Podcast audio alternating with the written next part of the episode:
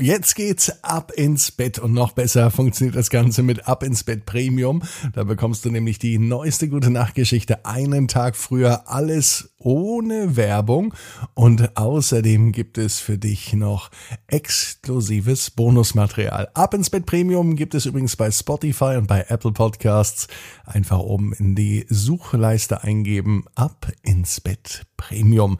Vielen Dank dafür dass du den Podcast und mich damit unterstützt. Ab ins Bett, ab ins Bett, ab ins Bett, ab ins Bett, der Kinderpodcast. Hier ist euer Lieblingspodcast. Hier ist Ab ins Bett mit der 636. Gute Nacht Geschichte. Ich bin Marco und ich freue mich, dass wir gemeinsam in diesen Montagabend starten. Und heute wird es fantastisch. Jetzt heißt es aber erstmal einmal recken und strecken, nehmt die Arme und die Beine, die Hände und die Füße und reckt und streckt. Alles so weit weg vom Körper, wie es nur geht. Spannt jeden Muskel ganz fest im Körper an und lasst euch ins Bett hinein plumpsen.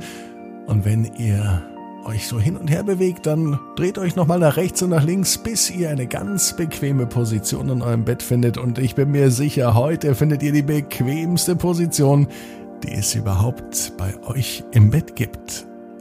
Hier ist die 636. Gute Nacht Geschichte für Montag, den 23. Mai. Fabia und das fantastische Fest. Fabia ist ein ganz normales Mädchen. Es ist ein ganz normaler Montag, es kann sogar der heutige Montag sein. Das Wochenende, das steckt Fabia noch in den Knochen und ein bisschen auch im Magen. Denn am Wochenende war Fabia bei einer Hochzeit eingeladen. Auf so einem großen Fest war das Mädchen noch nie und diese Begeisterung dafür, die trägt Fabia mit in die neue Woche. Denn am liebsten würde sie sofort wieder ein Fest organisieren. Es muss nicht unbedingt eine Hochzeit sein. Ein Geburtstag oder eine Taufe oder irgendetwas anderes. Hauptsache, es gibt etwas zu feiern. Fabia möchte jetzt ein Fest haben. Nicht irgendein, sondern ein fantastisches Fest.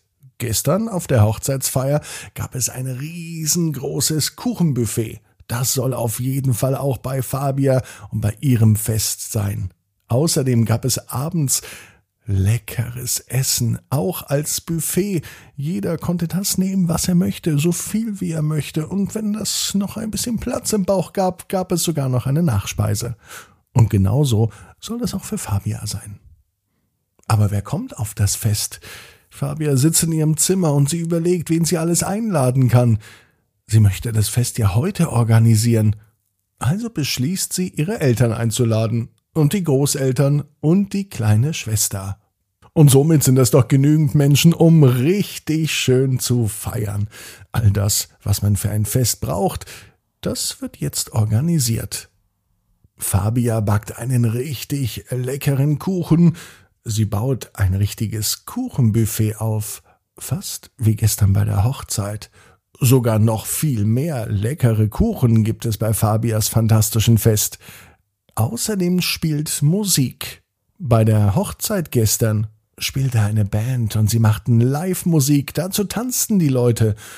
Bei Fabias fantastischen Fest ist es vielleicht alles ein bisschen einfacher gehalten, in der Kürze der Zeit kann man nicht noch eine Band organisieren.